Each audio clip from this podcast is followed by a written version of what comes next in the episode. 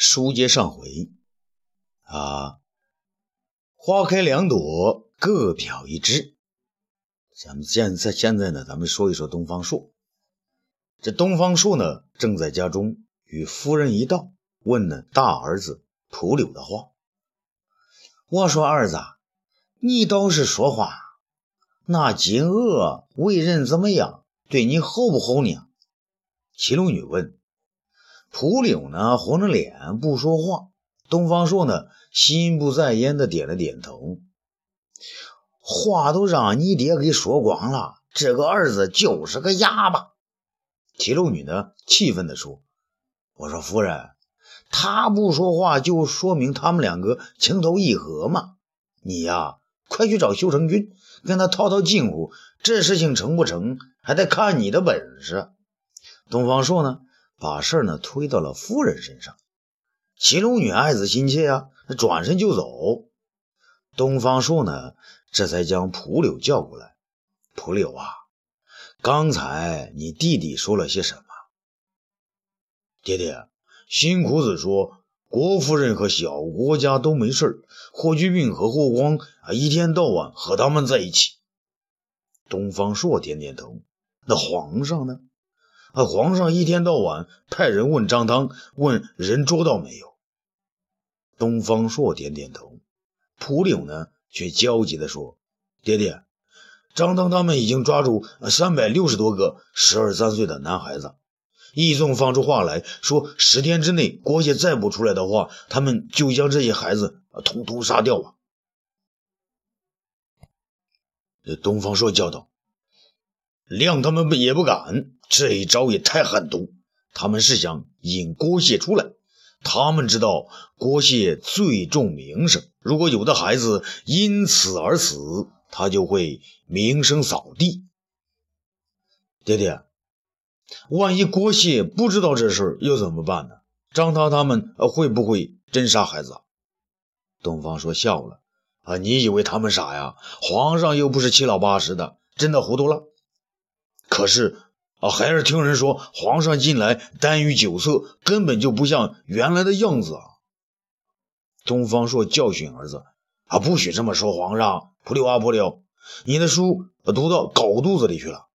皇上身边现在小人太多，尤其是李少君和主父偃两个。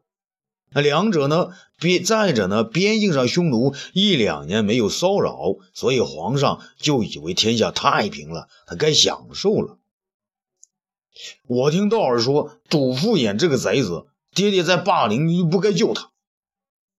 东方朔呢，看了他一眼，你也以为你老爹是神仙呐？什么事情都会未卜先知。蒲柳呢，茫然，爹，儿子不管你是不是神仙，可那个主父偃还有义纵张汤，他们也太坏了。也许蒲柳呢，想起了金吾子的死。啊，这几个小人气数也快尽了。东方说说着呢，就想出去。蒲柳呢，却追了上来。爹爹，你说郭大侠他会上当吗？郭夫人和小公子还都在呃去病哥哥那儿呢。东方朔呢，回过头来，郭大侠不出来，他们母子呢，安全的很。郭大侠要是回来，他们母子呢？二人可就性命难保喽。那蒲留子呢，瞪大了眼睛。这个时候啊，淮南王王刘安的府上最近也是不安。那刘谦呢，招兵买马，演练战阵，气得刘安头都昏了。他和儿子争吵，可儿子说的很有道理啊。你以为刘彻会让你安宁啊？你要是不交出枕中秘籍，他就会整死你。刘谦这是保护爹爹，至少也是有备无患。再说，从祖宗到皇上，有谁说诸侯不能演练兵阵了？刘安头昏脑胀，索性什么也不管，一头呢扎进书房，删改他的《淮南子》去了。有一个人呢，比他心急得多，也清醒得多。那就是前些时一心想去战场，现在却又为郭谢安全着急担忧的淮南八郡之首雷劈。这天早上呢，雷劈刚刚练完剑，正准备洗沐更衣，更衣房内四周全无动静。雷劈的上衣刚刚脱掉，突然有人拍了他的肩膀一下，他急忙转身，原来是郭谢，文人模样的出现在他他的面前。郭谢身后呢，还有一个书童，不用说，那是皇上张榜捉拿的吉安氏。雷劈大吃一惊啊！郭大侠，你你你吃了豹子胆了？怎么赶到这里来啊？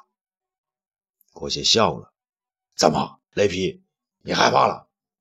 你害怕了，可以拿我去刑场了。”雷斌呢，又向四周看看，确信无人后，才说：“大侠，别开玩笑啊！你打算怎么办呢？”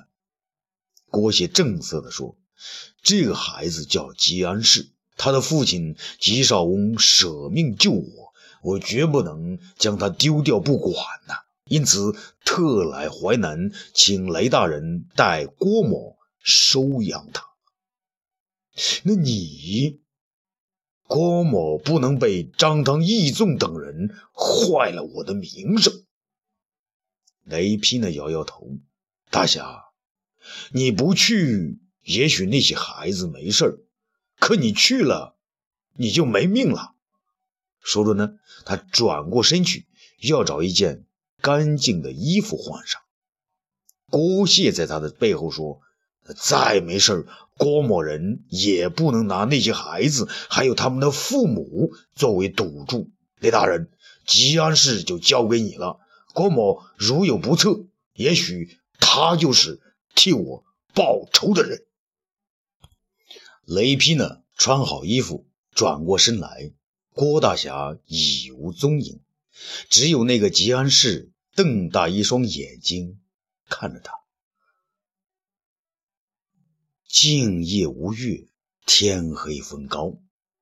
霍去病的羽林军中在上林院里，这里呢有许多帐篷，其中最大的一个便是霍去病的大本营，如今被用来安顿霍云儿母子二人。就在这个大帐篷前，闪过一个小巧。而又矫健的人影。这帐篷之内呢，霍去病与霍光一起照看着霍云儿和他的儿子。霍光呢在一边发呆，而霍去病呢正逗着七八个月的小不点玩耍。兄长，我们顶着皇上的旨意，就这样把姐姐和郭家藏起来，可是抗旨行事啊！这是霍光的声音。怕什么？说什么皇上也不会跟我急。再说我找过辛苦子了，让他问东方干爹，给我们哪个主意。啊，辛苦子怎么回答？霍光急着问。干爹说，呃，危难的时候就把郭夫人和小公子啊送到他家去。霍去病呢说的很是干脆。霍云儿啊满面愁容，正在给那儿那儿呢给孩子整理衣物。两位兄弟呀。不知道你郭大哥他怎么样了？你们有没有他的消息呀？霍去病说：“姐姐，你就放心好了。郭大侠独来独往，千军万马之中如走平地。只要姐姐你和小家伙平安，郭大侠就没事姐姐，你快歇息吧，小家伙都睡着了。这小家伙呢，果然睡着了，睡得特别安详。”霍去病和霍光二人呢，相继告辞，走了出去。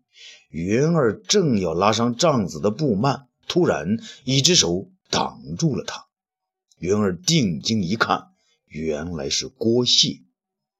云儿大吃一惊啊，泪水是夺眶而出。他小声哭泣道：“扑上前去，夫君。”郭谢看他孩子都好呢，便放了心。他也低声说：“夫人，让你和孩子受苦了。”元儿哭泣着问：“夫君，你怎么回来了？这儿多危险呐！”夫人，我不能让你和孩子在军营中遭罪，也不能让三百六十多个十来岁的孩子，还有他们的父母受着非人的煎熬啊！元儿一惊：“夫君。”霍光说：“哦，是东方大人讲的，只要夫君不回来，那些小孩子就没事相反，夫君你若回来，说不定那些小孩会遭殃的呢。”郭谢握住云儿的手说：“夫人，我郭谢行侠一生，从来没让老百姓受过苦。可如今三百多个孩子被关起来，成百上千的人在哭泣。纵然他们能忍受，我郭谢也不能忍受啊！”云儿大惊啊！那你回来想要自首？郭谢一笑，并不正面回答：“夫人，我回来给你件东西，你答应我不能看。”云儿点点头。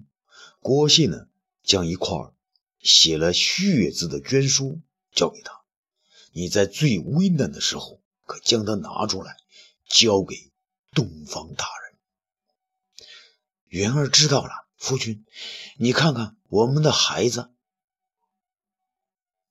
郭谢呢，看了看那熟睡的孩子，脸上露出了从未有过的幸福感。他自言自语地说：“有这么好的夫人和孩子，是我郭谢这一生做梦都没想到的。”云儿叫了一声：“夫君。”郭谢呢，非常平静地看着云儿：“夫人，来。”让夫君抱着你，我们享受一下夫妻的恩爱生活，好吗？云儿泪水流出，她走上前去，和郭谢抱在一起。那预知后事如何，咱们下次接着说。